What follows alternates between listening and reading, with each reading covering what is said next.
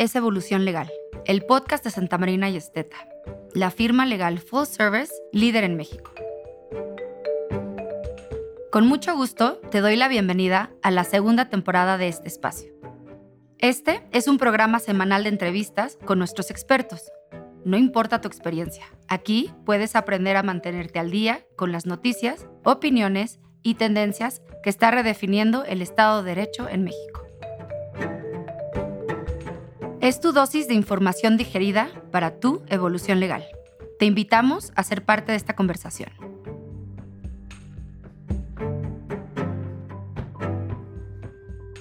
Se estima que nada más en 2022 se generaron 6.15 millones de dólares por la reproducción de esta canción en diciembre.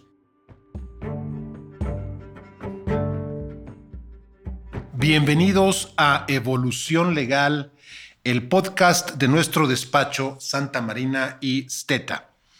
En esta ocasión estamos acompañados nuevamente de nuestro querido Efraín Olmedo, counsel del área de propiedad intelectual desde nuestra oficina en la Ciudad de México. Efraín, ¿cómo estás? Muy bien, Juan Carlos, muchas gracias. ¿Tú?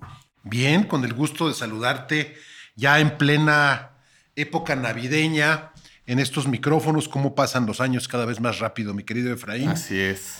Y con un tema, la verdad, muy interesante, que es este de una canción tradicional para esta época y que es materia de algunas consideraciones de carácter legal que tú muy bien conoces en materia, según entiendo, de derechos de autor. Ya nos irás guiando como es costumbre, de lo más básico a lo un poquito más complejo, para beneficio de nuestra audiencia y desde luego de un servidor. Y es esta canción que se llama All I Want for Christmas Is You, pues que ha sido interpretada por mucha gente, pero más recientemente la versión, digamos que más suena año tras año, es esta de Mariah Carey, ¿no? Este, cuéntanos un poco cómo está el asunto aquí. Así es. Pues mira, esta canción ya está, se ha vuelto casi que un, un meme, ¿no? E incluso la propia Mariah Carey lo, toma así, acaba de sacar en, octubre, a finales de octubre, un, un video muy, muy chistoso descongelándose ella, ¿no? Justamente porque llega su momento de brillar, como todos los años que es la época navideña con esta canción All I Want for Christmas Is You, que es una canción que está por cumplir 30 años, es de 1994 esta canción, y es en coautoría de ella con otro autor que se llama Walter Afanisef, entonces ellos comparten la autoría de, estas letras en 50%.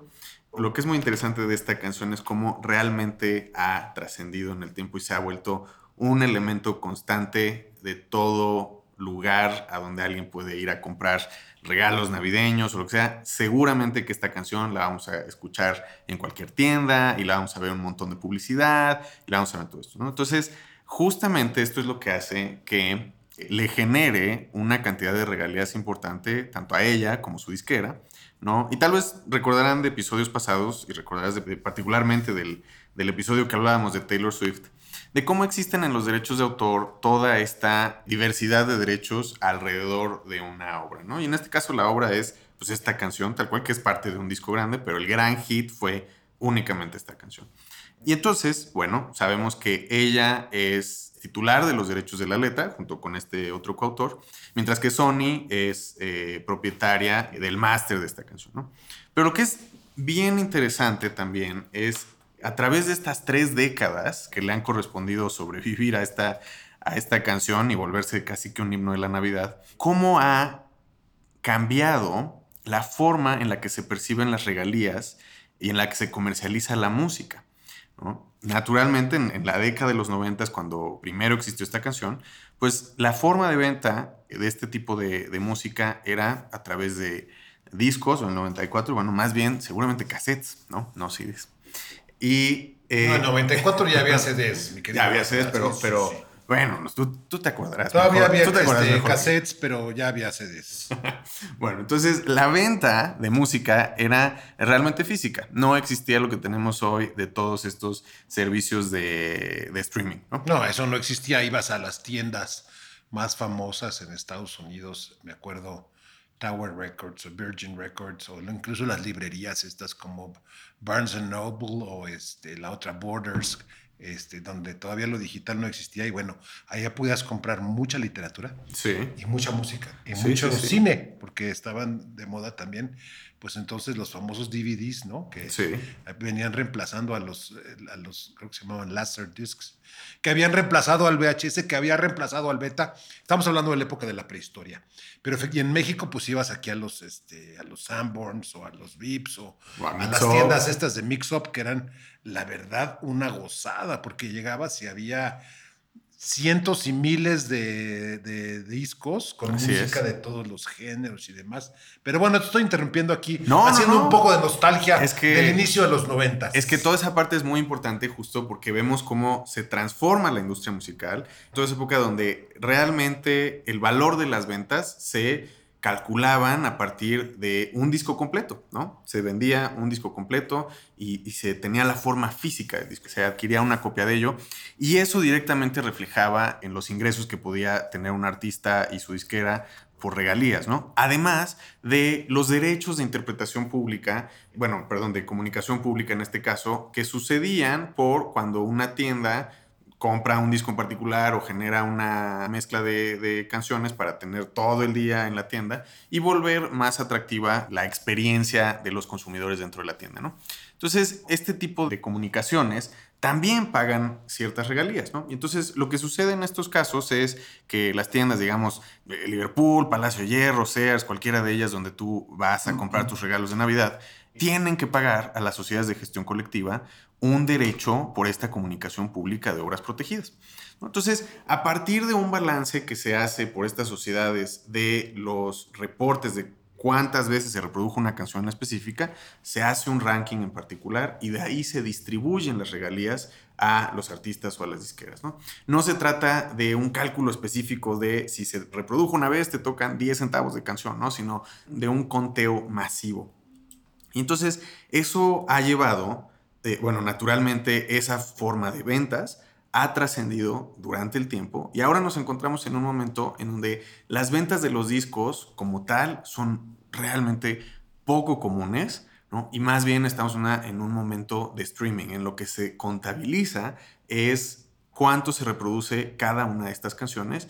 Y a partir de ello, si bien las sociedades de gestión colectiva siguen haciendo este tipo de cobros en todos los establecimientos, sean restaurantes, sean centros de consumo, lo que sea, ¿no? Una situación muy importante es la de los servicios de streaming, como son Spotify, YouTube, Apple Music, todas ellas, que lo que hacen es, tienen dos, sistema- dos formas de, de consumo y patrocinio, que es bien para las personas que son suscriptoras, que pagan una tarifa mensual, y las personas que no son suscriptoras, pero que utilizan esos servicios, y a partir de que se les colocan anuncios dentro de ciertas reproducciones, es que se genera un ingreso en particular. Entonces, estos servicios de streaming lo que han hecho es un cambio importante en cómo funciona eh, la forma de pagos en esta industria. Y ha habido varias quejas de que en algunos momentos son un tanto injustas las formas de cobro, precisamente para algunos artistas que pues no tienen la talla de Mariah Carey, particularmente en Navidad, ¿no? Y que no encuentran una compensación adecuada, pero sin duda que para otros artistas esta compensación es este, bastante, bastante afortunada, sin lugar a dudas, ¿no? Y lo mismo hace Spotify y Apple Music y YouTube y todos estos, en el sentido de que cada uno tendrá su propia forma de valorar cómo va a repartir los ingresos que tiene, pero definitivamente que no va a ser por reproducción hecha un pago directo, sino que va a ser a partir de arrancar las reproducciones que se hacen de cada uno de los artistas, de cada una de las canciones, y a partir de eso va a distribuir los ingresos que tiene. Entonces, esta situación ha llevado a que Mariah Carey, con esta canción, nada más con esta canción, en los últimos 30 años ha generado ingresos de alrededor de 60 millones de dólares por la reproducción nada más de All I ¿Cuánto? Want for 60 millones de dólares. All I Want for Christmas is You, ¿no? Entonces, para que te des una idea, ¿Eso para ella o el 50%? no, fíjate que bueno, también es una pregunta que nos lleva a cómo se distribuyen todos estos ingresos.